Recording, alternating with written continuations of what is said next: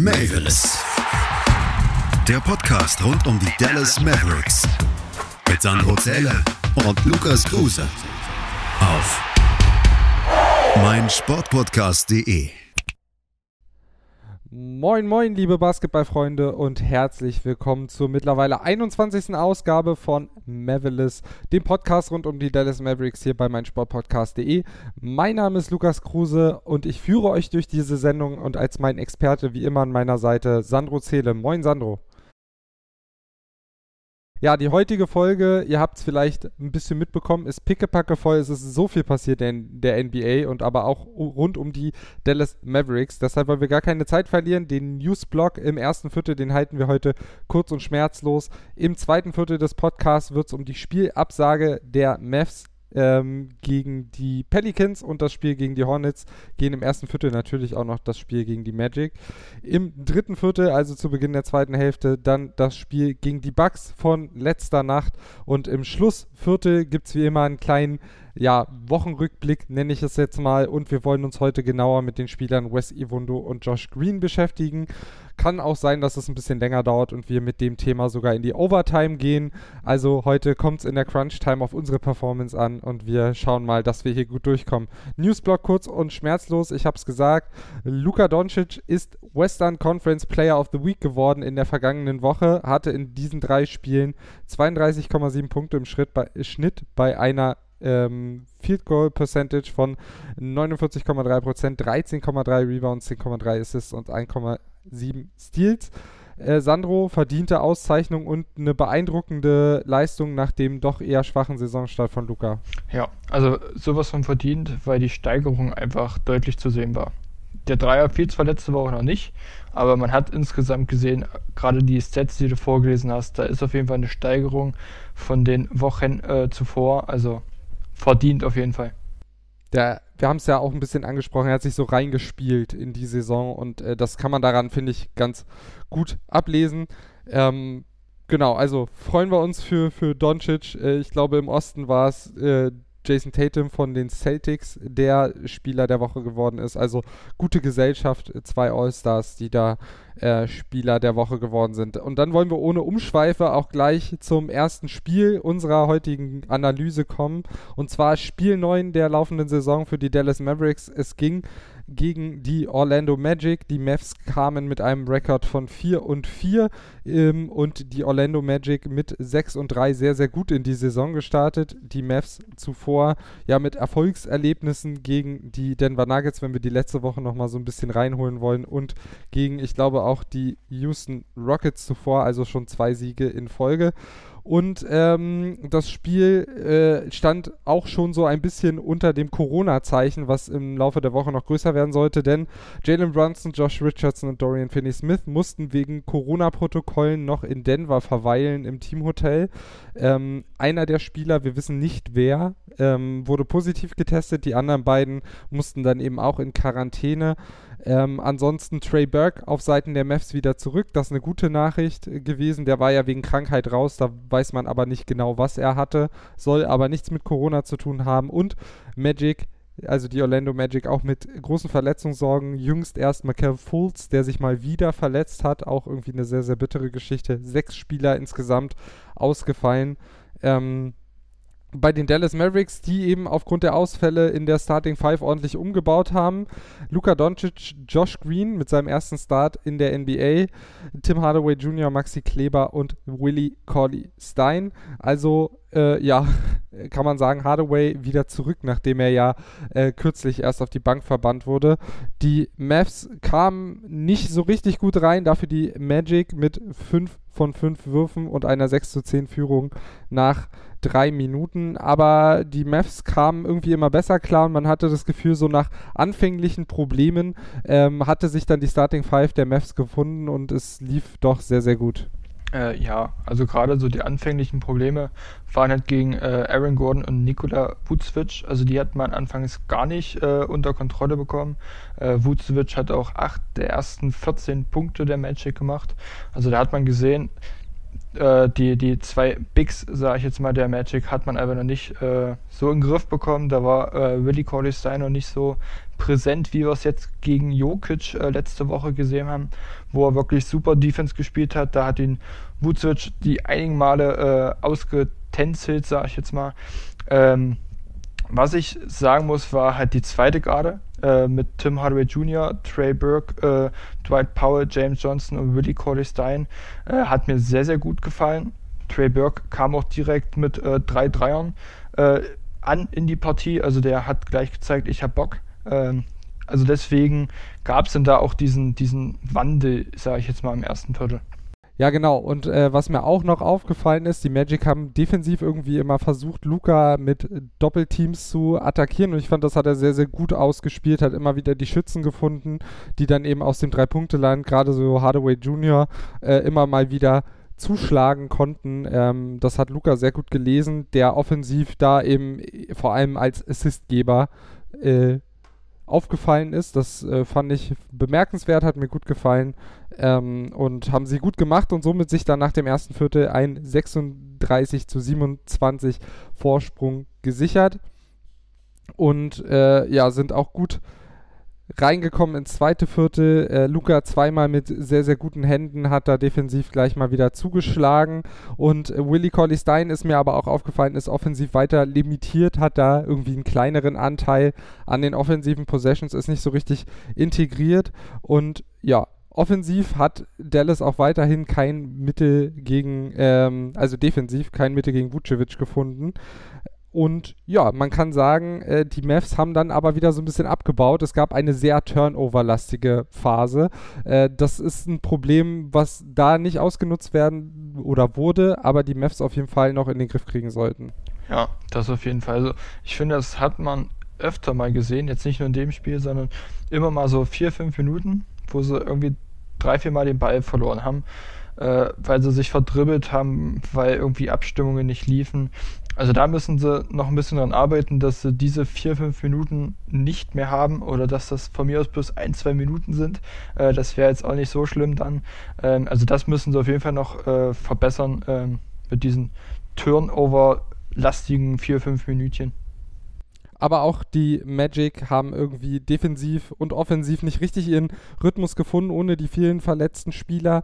Ähm, hatten zwischenzeitlich eine Phase, in der sie, glaube ich, 0 von 9 Dreiern hatten oder generell 0 von 9 Dreiern, bis sie dann den ersten getroffen haben die Mavs kamen dann irgendwie nicht so richtig weg im, in der zweiten, im zweiten Viertel, so dass die Magic auf 50 zu 56 immerhin zur Halbzeit dran waren. Luca mit einer sehr guten ersten Hälfte, 10 Punkte, 5 Rebounds, 8 Assists. Tim Hardaway Jr. auch mit 14 Punkten, Burke sogar mit 16. Also da hat er mal viel Unterstützung gehabt. Auf der anderen Seite Vucevic mit 14 Punkten, 7 Rebounds zur Pause und die Mavs vor allem mit 10 von 19 Dreiern in der ersten Hälfte und die Magic mit 2 von 15. Würdest du sagen, dass das so die große Waffe in der ersten Hälfte war, dass bei den Mavs eben der Dreier gefallen ist? Ja, also das auf jeden Fall. Man muss aber auch sagen, die Magic haben sich die auch nicht wirklich gut rausgespielt. Also äh, die Verteidigung äh, der Mavs war einfach auch gut, deswegen waren die Würfe halt schwierig. Also wahrscheinlich wäre es andersrum gewesen, dass die Magic so gut verteidigt hätten, hätten wir wahrscheinlich die Dreierquoten nur andersrum gesehen. Äh, also da muss man wirklich sagen, die Defensive äh, hat mir sehr, sehr gut gefallen. Äh, Gerade Josh Green äh, hat mir in dem Viertel gut gefallen. Der hat da defensiv einige Akzente gesetzt. Also da muss man wirklich sagen, da waren die Mavs auch mit dran beteiligt. Magic hatten auch ein bisschen Wurfpech manchmal. Also ich glaube, so zwei, drei Bälle sind auch wir reingeguckt, sind dann wieder rausgesprungen. Also ein äh, bisschen Pech war da auch dabei, beziehungsweise für die Mavs Glück. Aber so im Großen und Ganzen war es einfach eine äh, starke Verteidigung trotzdem verloren die Mavs so ein bisschen äh, den Faden, auch im dritten Viertel. Ähm, man kam sogar so, oder es kam sogar so weit, dass die Orlando Magic mit 59, 59 nach ungefähr dreieinhalb Minuten im äh, dritten Viertel den Ausgleich erzielen konnten. Zuvor habe ich noch eine Szene mir aufgeschrieben, Kleber zieht äh, Foul bei Eliup-Versuch.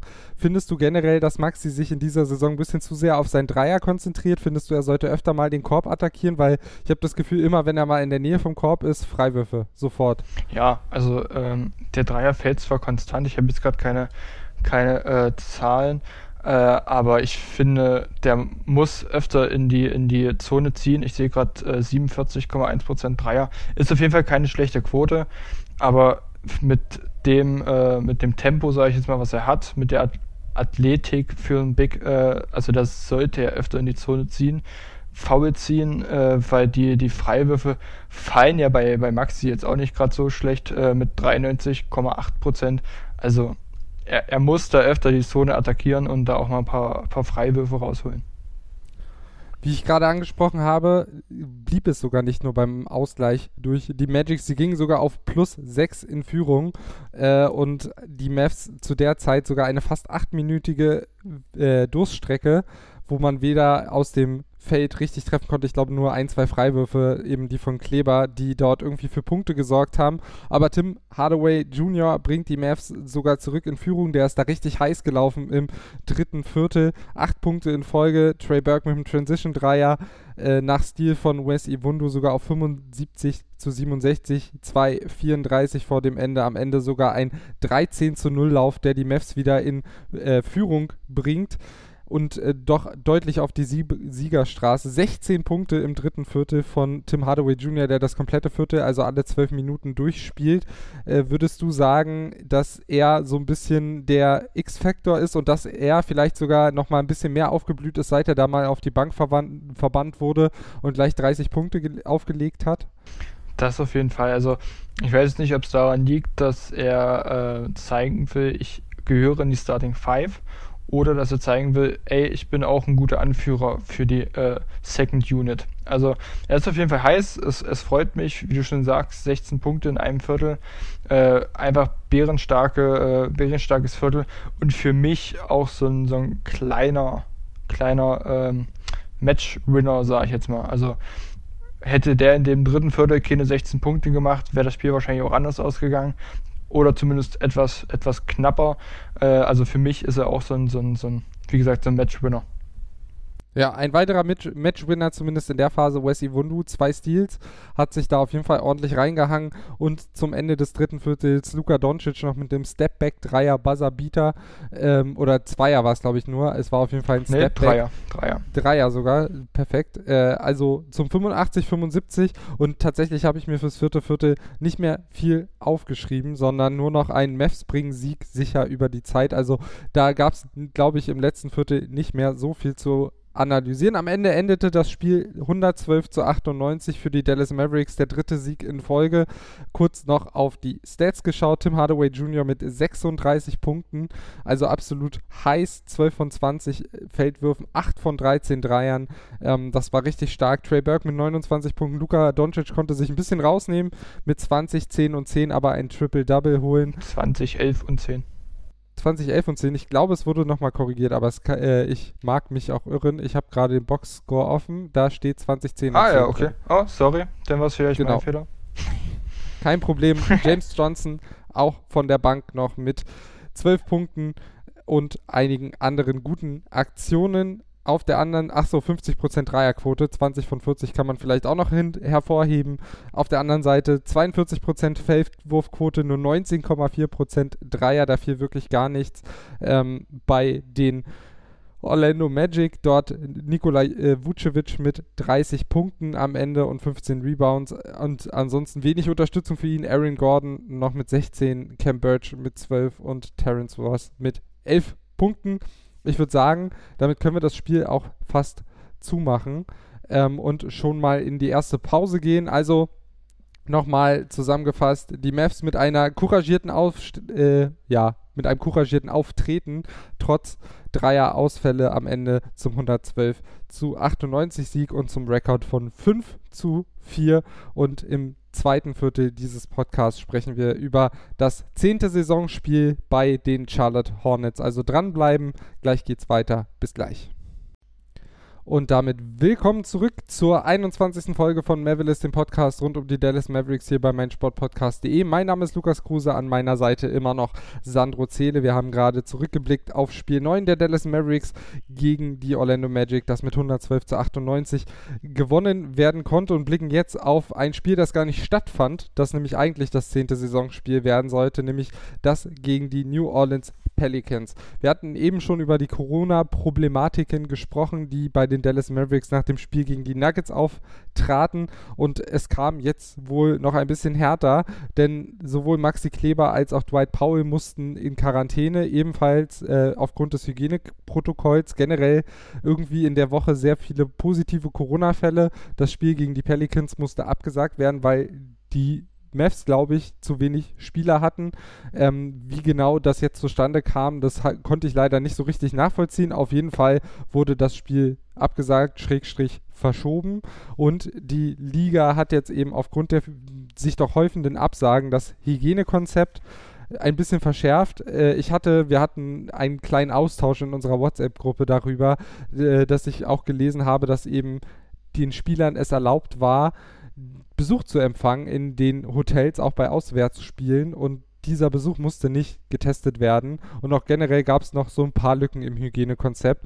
Äh, jetzt hat man daran gearbeitet, das verschärft. Äh, Sandro, bist du der Meinung, dass das äh, vielleicht sogar zu spät kam, jetzt diese Verschärfung des Hygienekonzepts, weil die Geschichte, die ich gerade erzählt hatte mit dem Besuch, soziale Kontakte sind wichtig, ja, aber das ist doch wirklich ein Schlupfloch, was eigentlich nicht hätte offen sein dürfen. Also das ist, also in den USA ist ja sowieso irgendwie das Problem, gerade dass die Zahlen immer höher steigen.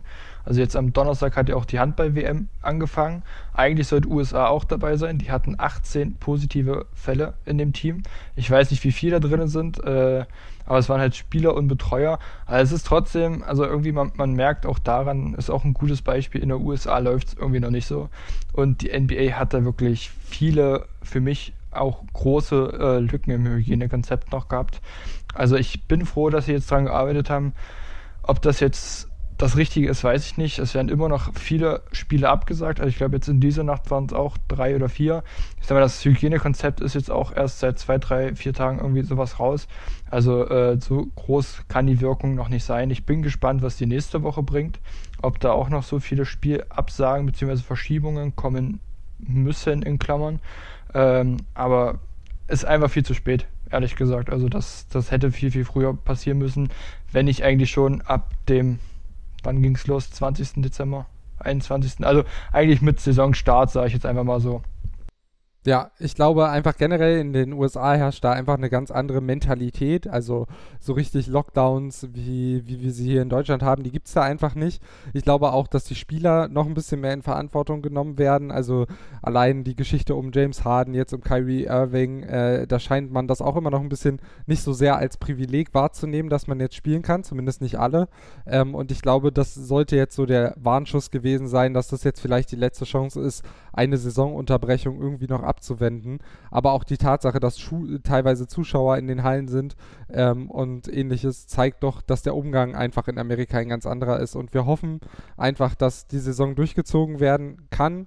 Äh, sie wird natürlich nie komplett fair stattfinden können, denn einige Teams haben eben mehr Ausfälle und müssen dann eben trotzdem spielen. Also nicht jedes Spiel wird ja abgesagt, sondern äh, ja, wie wir das auch schon erwähnt haben, die Mavs dann eben mit vielen Ausfällen. Eine Reaktion ist auch, darüber wurde heute Nacht diskutiert, dass vielleicht ein weiterer Two-Way-Contract pro Team verfügbar sein sollen soll. Generell die größeren Kadergrößen sind ja immer wieder Thema auch der Diskussion, um die Belastung ein bisschen zu minimieren. 15 aktive Spieler sind ja jetzt, glaube ich, auch möglich pro Spiel.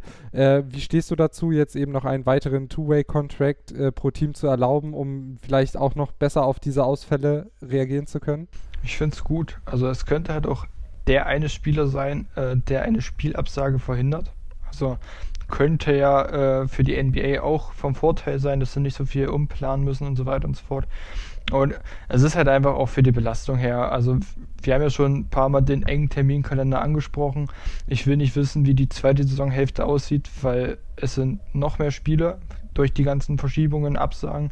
Äh, sind noch mehr Spiele als jetzt schon in, ich glaube, noch weniger Zeit oder so. Also das ist einfach, deswegen finde ich das gut, äh, dass die NBA gesagt hat, oder was sie gerade diskutieren. Äh, ich habe da auch schon, ich glaube, das war bei Brad Townsend oder irgendwie sowas gelesen mit JJ Berea. Äh, Fände ich eigentlich auch eine gute Idee, äh, weil er Erfahrung bringt, er bringt Ruhe in, ins Team rein.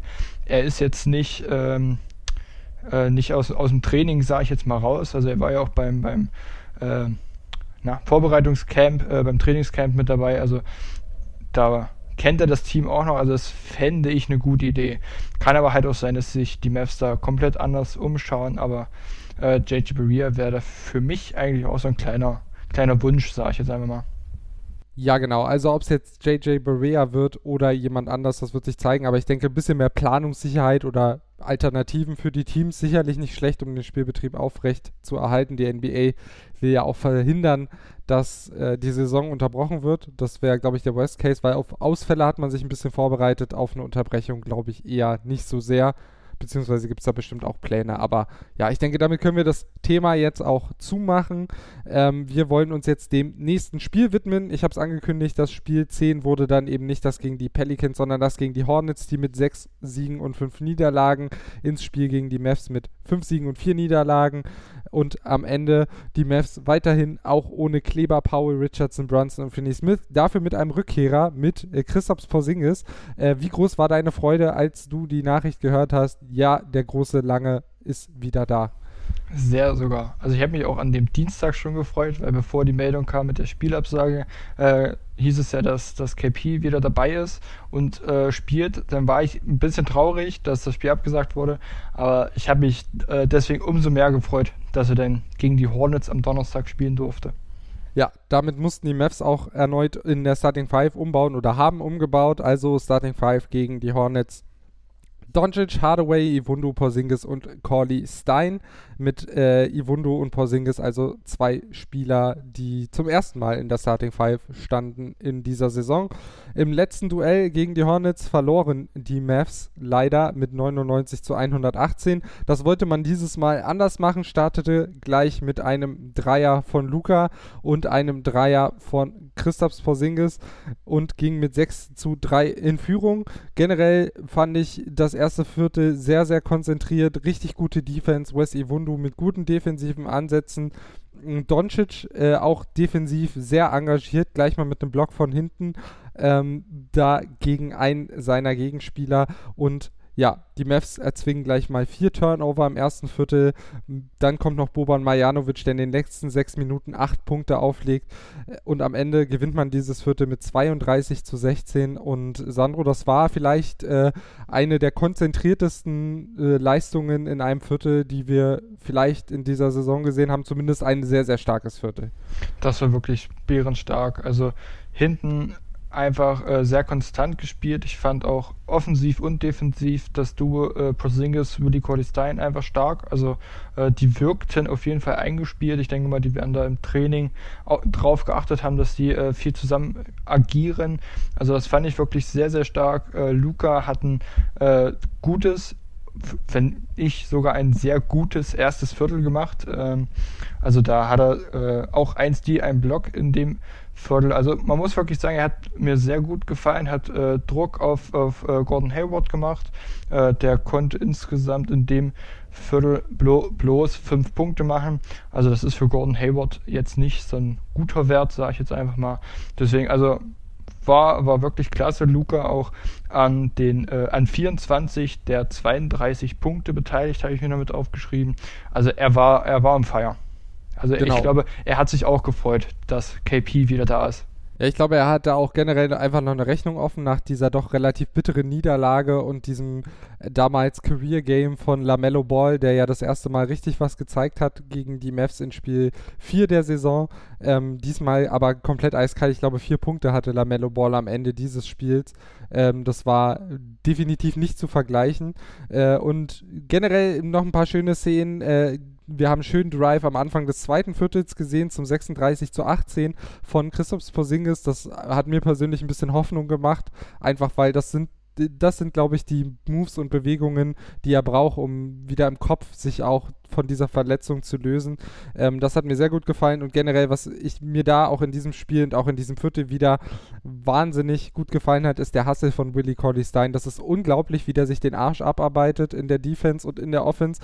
Wie gesagt, in der Defense sowieso. Da macht er einfach, ist er eklig. Ähm, er ist jetzt nicht der beste Defender, aber ich glaube, der macht da viel einfach durch seinen Einsatzwert. Und offensiv ist er nicht Teil des Spiels, aber er ist da, wenn der Ball vom Korb fällt. Das hat mir gut gefallen. Und auf der anderen Seite hatte ich wieder mal das Gefühl, ähm, man hat denen einfach keine einfachen Würfe gegeben. Und der Einzige, der so ein bisschen was den Mavs entgegenhalten konnte, war Terry Rozier, der ein paar wirklich wilde Würfe getroffen hat. Aber die Mavs haben viel nicht zugelassen. Was mir an Porzingis noch aufgefallen ist, dass äh, du hattest ihn gerade schon erwähnt, äh, vor allem Ringpräsenz ist auf einmal wieder da. Also die Ring Protection, wir hatten es vorher schon angesprochen, die war eher schwierig und jetzt äh, allein die Präsenz von äh, Porzingis in der Zone hat, glaube ich, schon vielen Spielern viel Angst gemacht. Äh, würdest du das unterschreiben?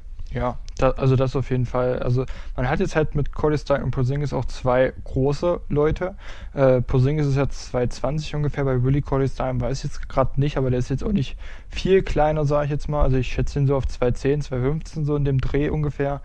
Also da ist auf jeden Fall äh, eine Mauer da, wenn da jemand ankommt. Also deswegen, man muss, also ich habe mir auch in dem Viertel aufgeschrieben, äh, man hat zwar elf Punkte mehr reinbekommen, aber die Defensive war an sich nicht schlechter. Die Offensive äh, der Hornets war einfach besser, die Würfe fielen besser. Also da kann man jetzt nicht, nicht irgendwie meckern, dass jetzt äh, sich die Defensive verschlechtert hat.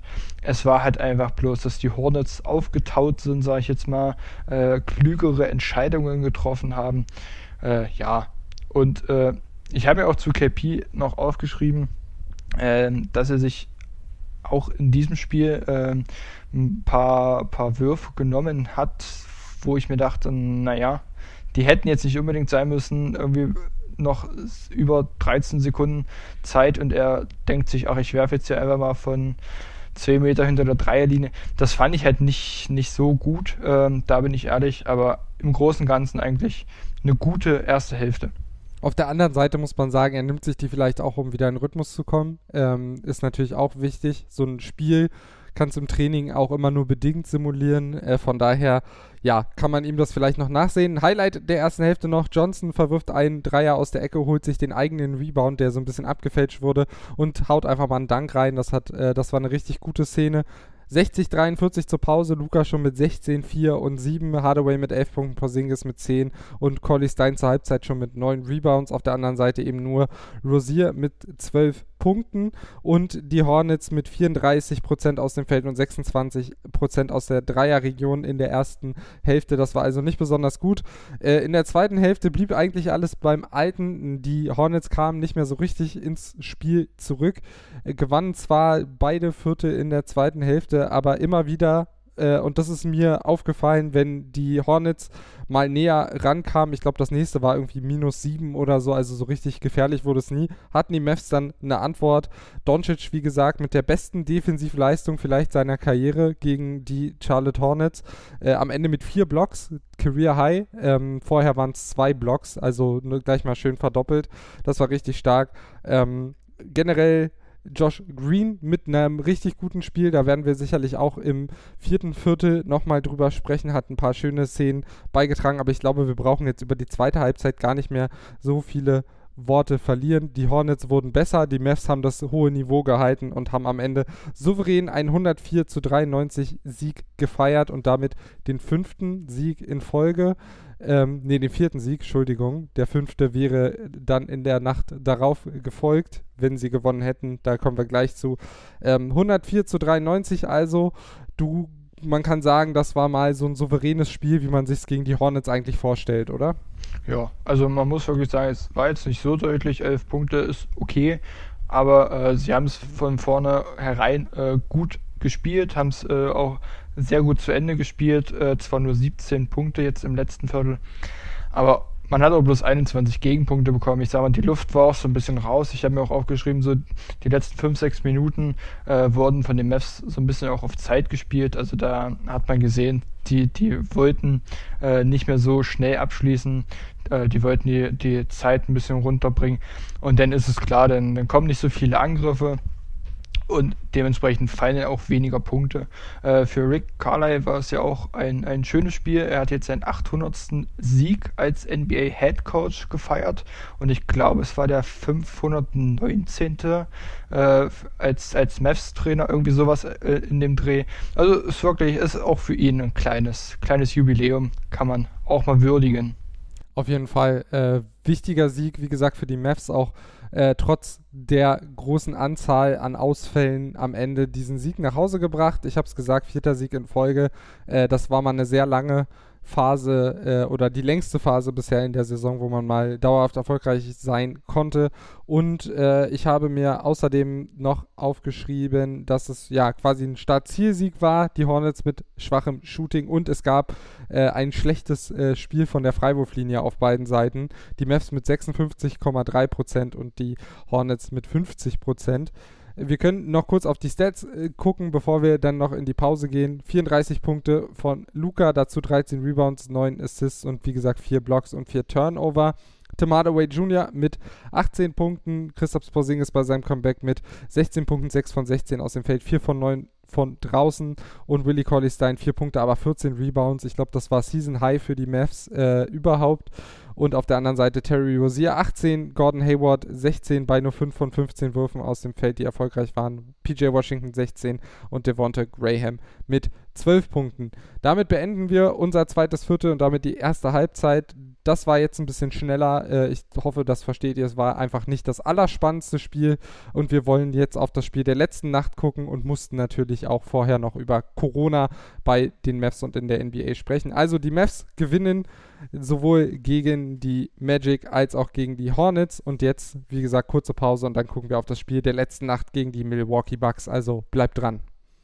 Und damit begrüße ich euch zurück zur 21. Folge von Mavericks, dem Podcast rund um die Dallas Mavericks hier bei meinem Sportpodcast.de.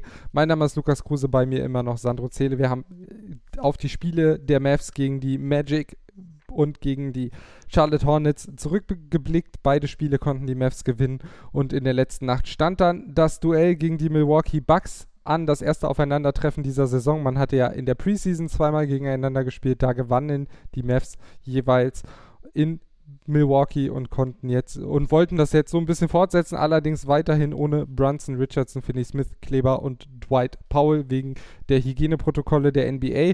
Auf der anderen Seite gab es keinen nennenswerten Ausfall, also die Bucks quasi mit bester Kapelle. Ähm, nur zwei ja, erweiterte Rotationsspieler, die aussetzen mussten. Das also ja, verkraftbar äh, für die Bucks. Die Mavs starteten mit Doncic, Hardaway Jr., Iwundu, Porzingis und Cordy Stein, also genauso wie gegen die Hornets und legten eigentlich einen ganz guten Auftakt hin, 10 zu 6, aber dann 12 zu 0 Run der Bucks und irgendwie hatte man das Gefühl, jetzt lassen die, die Bucks ihre Muskeln spielen. Ja, also am Anfang ähm, kamen die Bucks doch noch nicht wirklich ins Spiel rein. Äh, die ersten sechs Punkte der Bucks waren ja auch eher so nach, nach Fast Breaks, also wo sich die Verteidigung äh, noch nicht wirklich äh, sortiert hatte. Da hatte ich so ein bisschen, bisschen Hoffnung, dass es in dem Viertel so weitergeht. Aber dann, wie du sagst, also nach einem 10 zu 6 für die Mess kam es dann äh, 10 zu 18 für die Bucks. Also da hat man gemerkt, so, okay, jetzt geht's Spiel los. Genau, und die Mavs auf der anderen Seite eher mit dem, ich habe es mir aufgeschrieben, der Kopf durch die Wand Basketball. Man hatte das Gefühl, die Bucks haben sich gut vorbereitet auf Luca. Drew Holiday ist natürlich auch ein ekliger Verteidiger. Habe ich mir auch später noch aufgeschrieben. Äh, Drew nervt Luca. Ähm, das war das ganze Spiel immer wieder so. Ähm, und die Wurfauswahl aller Mavs-Spieler war nicht so richtig, richtig gut. Und schon im ersten Viertel deuteten sich auch ein paar Rebound-Probleme bei den Mavs an. Ich erinnere mich an eine Szene, Thanasis Antetokounmpo mit Korb und Foul verwirft dann aber den Freiwurf. Die Bucks bekommen den Rebound und äh, dann trifft Thanasis noch aus der rechten Ecke den Dreier. Also quasi statt einem, ja, einer guten Defense äh, fünf Punkte in quasi einer Possession kassiert. Das, das war wirklich sehr, sehr bitter. Und auch Luca hat sehr früh mit den Refs irgendwie gehadert, hatte ich das Gefühl. Diesmal auch zu Recht. Es kam mir doch sehr großzügig vor, was die Refs da pfiffen. Es gab generell nur zwei Würf Freiwürfe der Mavs im ersten Viertel ähm, die Luca sogar nur einen der beiden reingemacht hat. Und noch ganz interessante Statistik: Luca im ersten Viertel mit drei Turnovern, aber das waren die einzigen drei Turnover des Spiels. Das finde ich sehr bemerkenswert. Steht auch so ein bisschen für die Leistung der Mavs, wie ich finde, denn danach sind sie besser geworden. Und ja, generell, ja, fand ich ein ordentliches erstes Viertel der Mavs, aber doch mit einigen Problemen. Oder wie würdest du es zusammenfassen? Ja, also äh, man hat gemerkt, die sind noch nicht äh, hundertprozentig auch drin in dem Spiel. Ähm, ist natürlich auch ein Unterschied, ob du jetzt gegen die Hornets, Magic oder halt die Bugs spielst. Also da hat man auch einfach diesen Leistungsunterschied gleich im ersten Viertel gemerkt. Äh, das ist ja auch das Viertel, das sie am deutlichsten verloren haben mit 23 zu 30. Ähm, ja, was ich halt gut fand, ist halt, dass man äh, Giannis äh, die langen Würfe anbot. Ähm, und äh, na, die Zone relativ dicht gemacht hat, sage ich jetzt mal. Also dass man ihn dann nicht äh, seinen Eurostep rausholen lassen hat, äh, wodurch er dann einfache Punkte gemacht hätte. Er hat zwar in dem Viertel einen von einen Dreiern getroffen, also 100 Prozent äh, muss man ihm auch noch hoch anrechnen. äh, ja, aber ich finde diesen einen Dreier, den darf man dann auch mal äh, hinnehmen, sage ich jetzt einfach mal. Trotzdem gut, das erste Viertel fand ich von Janis und gerade Willie Colley Stein sah gegen ihn doch so ein bisschen überfordert aus. Also, ähm, ich habe es gesagt, er ist defensiv hauptsächlich engagiert, aber auch ein bisschen limitiert und äh, ich finde, das ist da auch gut deutlich geworden. Er war so ein bisschen das Matchup, nämlich gegen, gegen wegen KP, gegen Middleton gestanden hat, äh, im ersten Viertel hauptsächlich. Ähm, das war, und auch Middleton gegen Iwundu, das war auch nicht das Traum-Matchup. Also da, da haben die Mavs noch ein bisschen gesucht. Das wurde dann ab dem zweiten Viertel ein bisschen besser. James Johnson hat dann da zum Teil Jannis übernommen. Ich fand, das hat er ganz gut bis sehr gut gemacht. Ist Johnson gerade in der Rotation auch ein wichtiger defensiver Faktor dann gegen die Top-Teams, so wie heute gegen Jannis? Ja, das auf jeden Fall. Also mich hat es äh, wirklich positiv überrascht, ähm, dass er äh, Giannis wirklich auch übers ganze Spiel, es war jetzt nicht nur denn im zweiten Viertel, es war ja wirklich das gesamte Spiel, ähm, stand er meistens gegen, gegen Giannis. Und äh, auch wenn Giannis am Ende 31 Punkte hatte, man muss ja auch sagen, er hatte dann nur noch 21 in zwei Vierteln. Im dritten war er ja fast, ich glaube, bloß noch anderthalb Minuten drauf oder sowas wegen Foulproblem. Also man muss wirklich sagen, ha, äh, hat James Johnson auch äh, gut verteidigt, hat ihm äh, die Wege zum Korb auf jeden Fall sehr erschwert. Also es hat mir gut gefallen. Mir auch generell Johnson clever wieder gespielt, auch wie er im dritten Viertel da mit diesem Veteran Move Janis das dritte Foul anhängt. Das war wirklich sehr, sehr stark. Ähm, dann im zweiten Viertel auch noch interessant, äh, hat man Tyrell Terry mal wieder gesehen, der zusammen mit Josh Green auf dem Platz stand. Dazu noch Hardaway Johnson und Willie Colley Stein. Das war irgendwie ein ganz gutes Line-Up, wobei eben auch auf der anderen Seite noch sehr, sehr gute Spieler auf dem Feld standen. Also es war jetzt nicht so ein äh, Trash-Line-Up, was gegen ein anderes Trash-Line-Up spielen musste. Nee, das hat sehr gut funktioniert. Man hat sich da jetzt nicht groß abschütteln lassen. Tyrell Terry auch mit seiner ersten Aktion gleich mal einen Stil geholt gegen Janis Antetokounmpo. Ähm, auch dann richtig schöner Assist äh, von Terry, wo er da durchsteckt in der Zone auf äh, Willie Colley Stein, der dann dankt. Das hat mir sehr, sehr gut gefallen. Und äh, ich glaube, das Highlight des dritten Viertels äh, war dann Josh Green hinten mit starken Händen gegen Janis. Terry nimmt den Ball auf, macht den Coast-to-Coast äh, und legt dann unter dem Korb sich den Ball noch in die linke Hand, damit ihn Janis nicht blocken kann.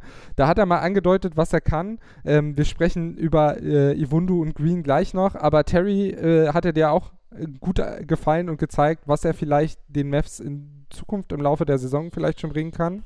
Ja, also er hat mir äh, super gefallen. Also er kam ja auch äh, nach drei Minuten im zweiten Viertel, was mich auch so ein bisschen überrascht hat. Äh, aber wie du schon sagtest, also ähm, offensiv, defensiv, starke Leistung, was ich mir noch aufgeschrieben habe. Er war einmal äh, nach einem äh, nach einem Screen, musste er gegen Brook Lopez verteidigen, sah irgendwie niedlich aus, aber er hat es gut gemacht, äh, aktive Hände gehabt. Brook Lopez hat den Ball sonst wohin geschmissen. Ich glaube, der hing dann sogar in der äh, Korbanlage irgendwo da rum.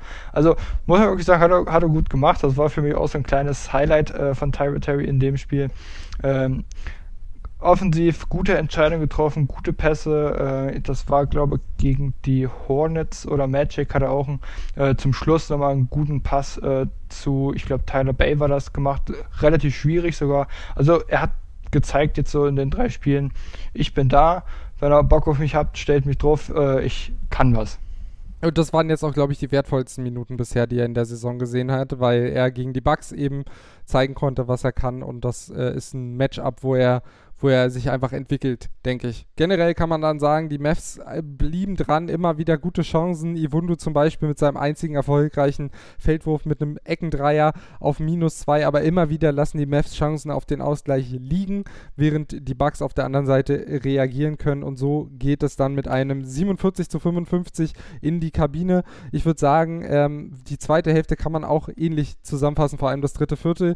Die Mavs beißen sich immer wieder fest äh, und die Bucks kommen irgendwie immer wieder weg. Äh, es gab einige ganz schöne Szenen, zum Beispiel gleich zu Beginn des dritten Viertels. Luca tanzt mit Jannis, Porzingis verstopft sich und dann ist Collie Stein mit Offensiv-Rebound und Dank zur Stelle. Das fasst es sehr, sehr gut zusammen. Zwischenzeitlich auch im äh, dritten Viertel und auch schon im zweiten Viertel 9, äh, 0 von 9 Würfen Treffern von Porzingis. Also der hat sich da sehr, sehr schwer getan noch, hat dann seine Durchstrecke auch erst am Ende beenden können mit einem Eckendreier. 81, 84, dann nach drei Vierteln die Mavs also richtig dran und dann wurde es irgendwie doch nochmal sehr, sehr spannend. Das hatte man ja so nach der ersten, gerade nach dem ersten Viertel nicht erwartet. Die Mavs gleichen sogar nochmal aus. Ähm, wir fassen es jetzt ein bisschen gröber zusammen und gehen sogar ähm, fast in Führung. Aber irgendwie äh, gibt es so einige Faktoren, die dann einen Sieg am Ende verhindern. Zum einen ist mir aufgefallen, dass mir das ganze Spiel schon aufgefallen, irgendwie Luca hatte nicht so richtig Bock heute auf Defense. Man hatte gegen die Hornets das Gefühl, er hat jetzt gesagt, gut, heute mache ich mal Defense und gleich war er ein Riesenfaktor. Und jetzt gegen die Bucks irgendwie, nee, heute heut, heut einfach mal nicht. Und das war irgendwie dann nicht so schön zu sehen, oder? Nee, also das hat mir auch gar nicht gefallen. Also das, das hat mich schon am Anfang ein bisschen angepisst und das zog sich halt wirklich über das ganze Spiel. Also ähm, ich finde es halt schön, dass er, dass er gegen die Hornets äh, so ein gutes defensives Spiel gemacht hat, aber dann soll er auch wenigstens solche Ansätze im nächsten Spiel zeigen, gerade gegen die Bucks, gegen Giannis. Die beiden werden immer verglichen und ich habe auch äh, heute irgendwo auf Twitter oder sowas gelesen, äh, immer wenn die Dallas Mavericks im nationalen äh, TV in der USA zu sehen sind, spielt er einfach eine grottenschlechte Defensive. Also ich, ich weiß nicht, ob das wirklich äh, einfach nur Zufall ist oder ob er sich so denkt, naja, ich, ich äh, zeige dir lieber was in der Offensive, weil das interessiert die Zuschauer mehr. Ich habe keine Ahnung. Mich würde es interessieren, wenn er an beiden Seiten des Endes äh, des Courts, meine ich, äh, positiv auffällt und nicht nur an einer Seite. Ja, also das, das ist so ein bisschen hm. Das, das, das finde ich schade. Also, dass da einfach nicht diese defensive Konstanz drin ist bei Luca. Ja, aber das kann auch noch kommen. Ähm, also er hat, wie gesagt, erstmals so richtig dolle Ansätze gezeigt jetzt gegen die Hornets. Ob es jetzt ein grottenschlechter defensiver Auftritt war, lassen wir mal dahingestellt. Es war auf jeden Fall kein guter. Ähm, die Mavs gehen dann sogar in Führung durch einen Eckendreier von Johnson nach einem richtig schönen Assist aus der Zone von Luca. Die erste Führung seit dem 10 zu 9 im ersten Viertel, dann eben zum 104 zu 103, drei Minuten vor dem Ende. Aber auch hier die Bucks wieder mit einer Antwort. Zwei Dreier in Folge von Chris Middleton, der auch, wie gesagt, äh, ich habe auf seine Stats geguckt und dachte mir, er wirkte stärker. Er hat zwar am Ende 25 Punkte, aber nur 8 von 20 und 4 von 9 äh, jeweils, also aus dem Feld, beziehungsweise Dreier. Also es war jetzt kein überragender Auftritt, aber irgendwie in den entscheidenden Momenten war er dann immer da und konnte nicht richtig verteidigt werden. Das lag auch daran, dass James Johnson mit fünf Fouls eben in der Crunch-Time nicht mehr so richtig da war. Vielleicht das auch ein Faktor. Und dann eine Szene, über die viel diskutiert werden wird. Die Chance, wo Dallas vielleicht den Sieg endgültig liegen lassen hat. Erst Trey Burke mit einem Dreier, dann der Offensive Rebound von Willie Colley Stein, der gibt auf Trey Burke zurück, der spielt den Ball über Umwege und nach einem kurzen Lauf zu Porzingis und der ja doch eine Dreier weit daneben und das nachdem er, ich habe es angesprochen, große Probleme mit seinem Wurf hatte. Dann äh, vergisst Burke fast zu faulen, dann äh, macht Middleton noch die Freiwürfe. Luca äh, verkürzt mit dem Drive nochmal, aber das Spiel ist entschieden. Äh, wir haben jetzt kurz noch Zeit, die Szene kurz zu besprechen. Ähm, ja, es gab Kritik an Rick Carlyle, dass er nach dem Offensivrebound von Willie Colley Stein in dieser Szene keine Auszeit genommen hat. Findest du die Kritik berechtigt oder wird da ein bisschen zu, zu sehr gekocht jetzt? Äh, ja. Teils, teils. Ähm, einerseits hätte ich es besser gefunden, hätte er das Timeout genommen, weil es standen äh, nicht alle Mavs-Spieler optimal zum, zum Wurf. Ich glaube, sie mussten sogar einen Dreier nehmen, weil sie mit drei Punkten hinten lagen. Bin mir jetzt gerade nicht mehr so ganz sicher, aber auf jeden Fall äh, soll, hätten sie einen Dreier nehmen sollen. Äh, hatten irgendwie noch 7, 8 Sekunden auf der Shot Clock, also es wäre eigentlich noch ein bisschen Zeit gewesen.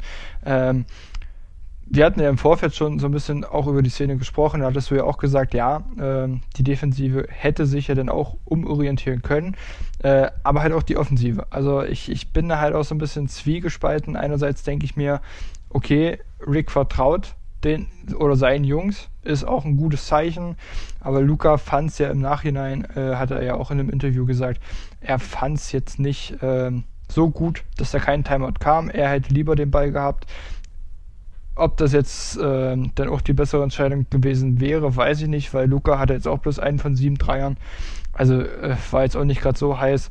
Äh, du hattest ja auch im Vorfeld gesagt, Tim Hardaway Jr. wäre vielleicht eine gute Option gewesen äh, für den Dreier. Äh, ja, das hätte man wahrscheinlich auch so spielen können, dass, dass Luca dann gedoppelt wird, der Pass schnell zu Tim Hardaway Jr. geht, so wie man es gegen Denver bloß halt mit äh, Maxi gesehen hat zum Schluss. Also das wäre eigentlich eine Möglichkeit gewesen, aber das ist halt natürlich immer auch schwierig. Äh, du musst schnell reagieren als Trainer. Du hast es nicht leicht in der NBA, weil einfach Millionen Fans zuschauen, äh, meckern, tun sie eh. Also egal was du machst, deswegen. Ich bin da so ein bisschen zwiegespalten. Ja, ich werde gleich meine Meinung dazu sagen, aber das erst im vierten Viertel, denn wir machen jetzt noch mal kurz eine Pause. Dann werden wir diese Diskussion kurz zum Ende bringen und dann eben noch ein bisschen auf die Woche zurückschauen und darauf schauen, was äh, Wes Iwundu und Josh Green in dieser Woche so gezeigt haben. Also dranbleiben, dann geht es gleich weiter mit Folge 21 von Mavericks, dem Podcast rund um die Dallas Mavericks hier bei meinsportpodcast.de. Bis gleich. Und damit willkommen zurück zu Mavericks, dem Podcast rund um die Dallas Mavericks hier bei meinsportpodcast.de. Wir sind in Folge 21. Mein Name ist Lukas Kruse, an meiner Seite wie immer Sandro Zähle und wir haben bereits über drei Spiele der Mavs gesprochen, die der letzten Woche stattgefunden haben. Orlando Magic konnte man besiegen, gleiches gilt für die Charlotte Hornets. Jetzt haben wir eben über die letzte Szene gesprochen aus dem Spiel der letzten Nacht der Mavs gegen die Bucks, was am Ende eben mit 109 zu 112 verloren ging. Wir haben über die ja, Möglichkeit zum Sieg bzw. Ausgleich, ich glaube es war 109, 107, also man wäre sogar in Führung gegangen bei diesem Dreier.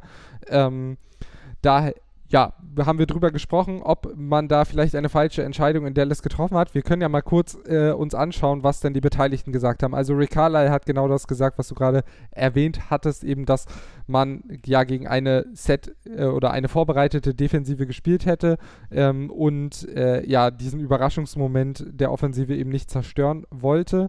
Ähm, ich glaube, die Kritik liegt auch so ein bisschen daran, dass Luca eben nicht den Ball bekommen hat. Es geht auch gar nicht darum, dass er hätte werfen sollen, sondern dass er kreieren kann. Er kann kann driven und dann vielleicht nochmal einen Schützen in der Ecke finden mit Burke, Hardaway und potenziell ja auch Porzingis waren drei gute bis sehr gute Dreierschützen auf dem Platz. Luca ähm, hat nach dem Spiel gesagt, es ist die Entscheidung des Coaches, aber wenn wir den äh, äh, oder den ja, Wurf verwandelt hätten, dann wäre eben alles gut gewesen. Ähm, ich glaube, sie haben es dann intern auch nochmal aufgearbeitet. Ich denke, äh, das ist auch das Beste. Und Christoph Porzingis hat gesagt, ich äh, möchte eine Menge der Verantwortung für diesen, äh, für diese Niederlage übernehmen. Ähm, er hat sich oder er hätte sich im Nachhinein gewünscht, dass er ein bisschen ruhiger und kühler einfach gewesen wäre im Laufe des Spiels. Ähm, und ja, dass er so ein bisschen einfach zu zu voreilig diesen Wurf genommen hat. Generell hat Porzingis auch nach dem Spiel gesagt, dass er überrascht davon war, dass er überhaupt 29 Minuten am Ende auf dem Parkett stand. Hätte er das vorher gewusst, wäre er vielleicht auch ein bisschen ruhiger gewesen. Er wollte sich halt so ein bisschen zeigen in der Zeit, wollte empfehlen, ich bin wieder da.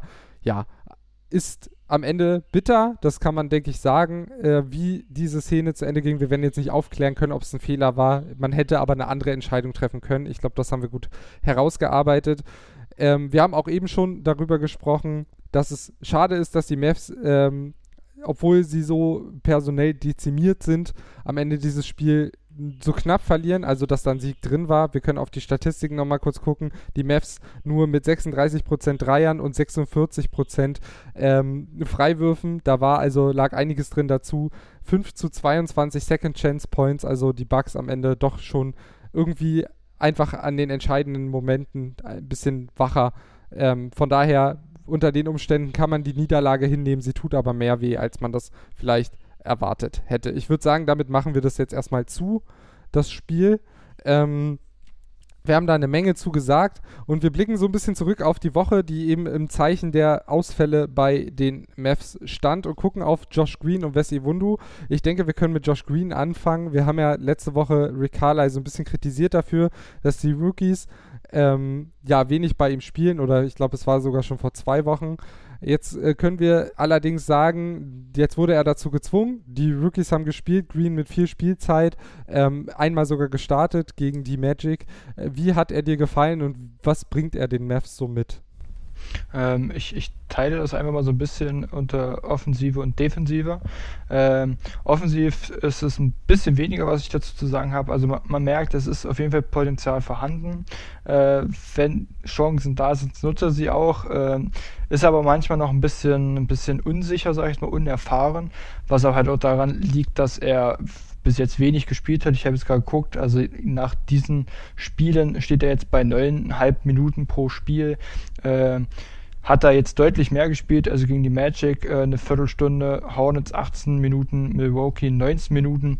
Also äh, für mich ist es auf jeden Fall top, äh, was er bringt, auch offensiv, äh, ist natürlich halt, wie gesagt, einfach noch ein bisschen unerfahren. Ich denke, dass das kommt aber mit der Zeit.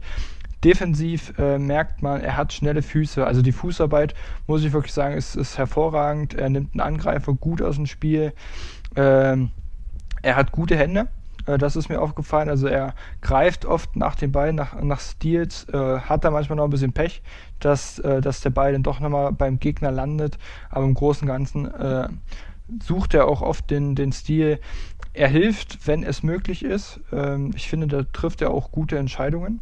Ähm, also das, das macht er gut, äh, dass er jetzt nicht einfach aushilft und sein Mann steht dann komplett frei, sondern da trifft er wirklich äh, sehr, sehr gute Entscheidungen. Nach einem Rebound oder auch nach einem Turnover des Gegners ist er schnell vorne. Also das habe ich mir auch aufgeschrieben. Er ist halt jung, er ist spritzig und schnell ähm, und das, das tut äh, dem, dem Spiel der West, denke ich mal, auch gut. Gerade wenn du gegen langsamere Teams oder Gegner spielst, und du holst dir den Rebound oder den Turnover, beziehungsweise halt den Stil, ähm, dass es dann schnell nach vorne geht. Das ist vielleicht auch für die Fast Break Punkte ganz gut. Genau. Äh, ich weiß nicht, hast du noch irgendwie was zu ihm? Ja, ich glaube, äh, gegen die Hornets gab es eine Sequenz, die eigentlich alles gesagt hat, was man über Josh Green wissen muss. Ich kann es ja mal kurz vorlesen. Ähm, Mavs mit schnellem Play über Green, der mit Alley-Oop Anspiel für Willie Gordy Stein gegen die Full Court Press äh, dort punkten kann. Also äh, die Hornets haben da versucht, früh alle zuzustellen. Es gab einen langen Ball auf äh, Green und der mit gutem Auge und einem wunderschönen Pass auf Gordy Stein, der nur noch reinstopfen muss. Als nächstes äh, gab es dann im direkt nächsten Play den Lob Pass von Burke auf Green, der die Cuts gefallen mir sehr schön. Also die Backcourt-Cuts, er war da komplett frei in der Zone. Aber danach steht er eben bei einem Dreierversuch im Aus. Im nächsten Spielzug macht er offensiven Turnover und dann im nächsten Spielzug richtig schön ein Offensivfoul aufgenommen von PJ Washington. Und ich glaube, diese Sequenz, diese drei Minuten oder so, ähm, das, das war so ungefähr alles, was über Josh Green bisher zu sagen ist. Also offensiv schöne Ansätze, aber eben noch sehr roh und defensiv, ja, das Spiel gegen, äh, gegen die Magic war zum Beispiel defensiv äh, eher, eher sehr dünn. Ähm, und auch offensiv, da hat, da war er wirklich, das hat er noch gebraucht gegen die Hornets.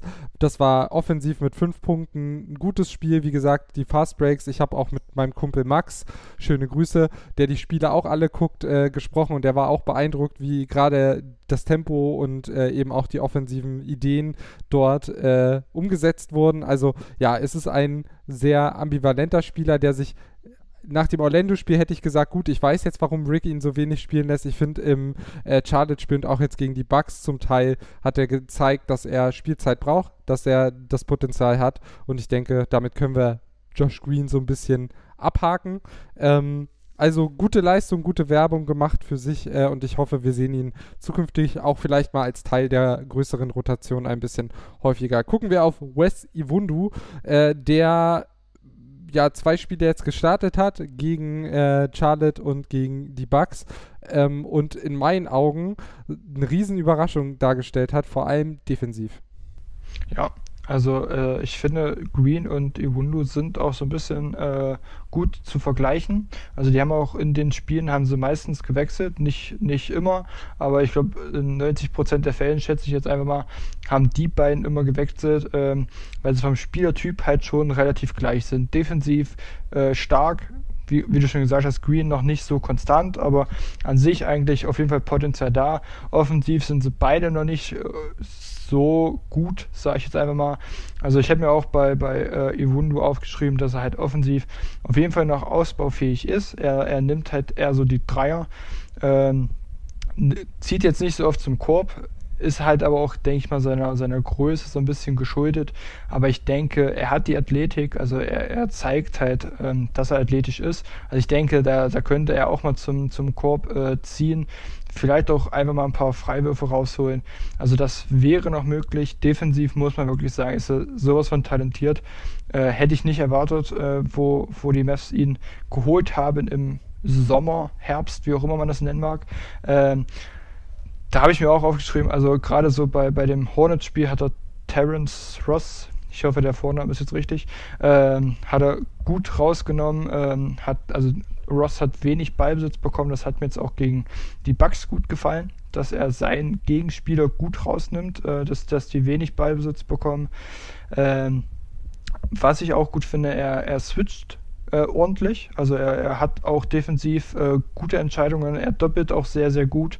Äh, also auch wie, wie bei Green, wie ich das schon gesagt habe, äh, Entscheidungen, äh, wann sie doppeln, wann sie switchen, äh, die, die fallen ordentlich. Bei Iwundu halt noch ein bisschen besser. Was aber halt auch daran liegt, Iwundu ist jetzt 25, also hat 26, schon ein paar Jahre. Ich sogar 26, 26 sogar schon. Genau, also er hat schon ein paar Jahre mehr auf dem Buckel, ist ein bisschen erfahrener. Ähm, aber ist auf jeden Fall einfach, einfach ein äh, klasse Spieler. Was mir äh, aufgefallen ist, äh, das war besonders gegen die Hornets, äh, fand ich auch gut. Auch wenn, also er hatte jetzt zum Beispiel den äh, Shooting Guard als Verteidiger und äh, er hat aber auch Druck auf den Ballhändler gleichzeitig gegeben, wenn es möglich war, wenn die aneinander vorbeigelaufen sind. Also er hat sich immer zwischen den Beinen gestellt, hat sich da nicht rumschubsen lassen, er musste nicht um irgendwelche Screens laufen. Also er ist auf jeden Fall äh, wendig, nennt man das so? Ja. Du, du nix, ich, ich sag jetzt einfach, das heißt so. ja, vielleicht genau. beweglich könnte man es noch nennen oder, oder so. Genau, also man, man merkt auf jeden Fall, ähm, äh, ich denke, Iwundu ist auch so ein kleines Bild oder ein kleines Vorbild äh, für Josh Green.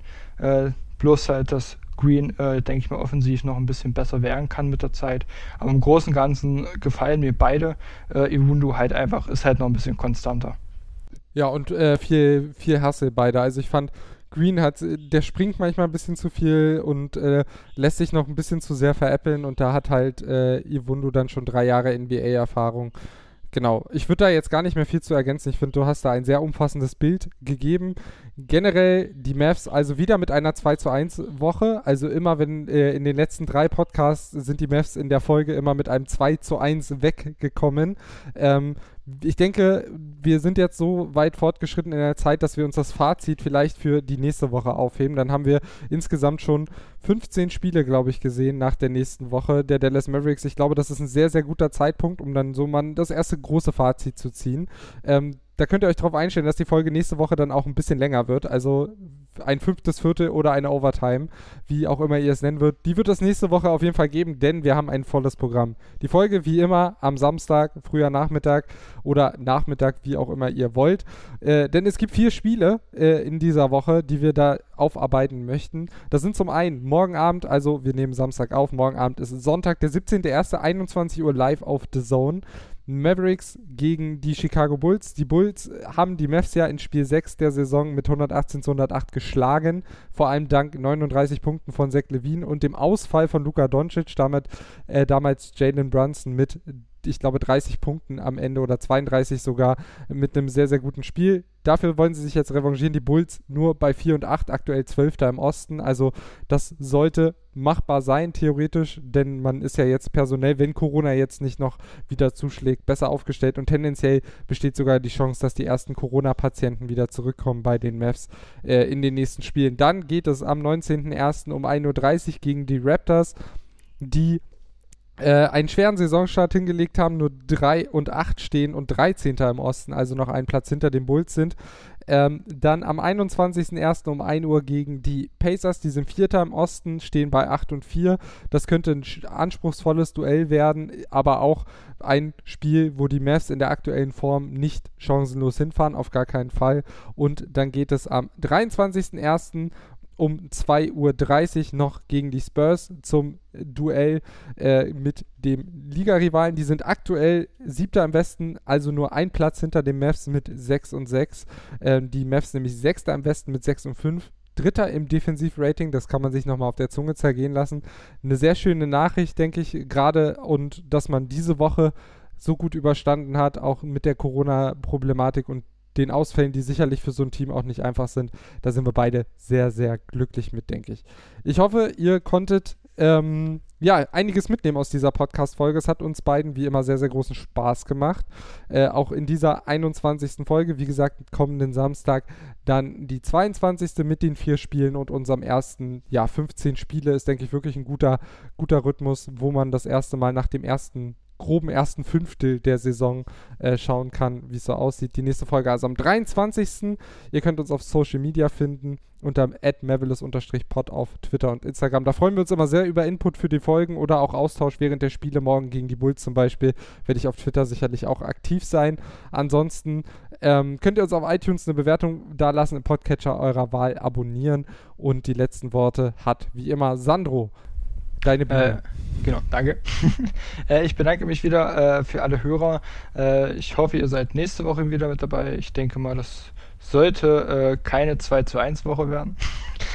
Könnte mal historisch werden hier. Äh, genau.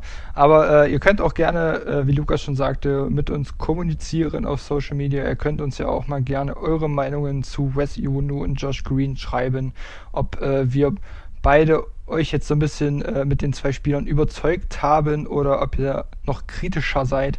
Äh, wir sind auf jeden Fall gespannt. Äh, wie gesagt, vielen Dank nochmal. Schönen Tag noch und dann bis nächsten Samstag. Tschüss. Ciao, bleibt gesund. Mavis. Der Podcast rund um die Dallas Mavericks. Mit Sandro Zähler und Lukas Kruse. Auf meinsportpodcast.de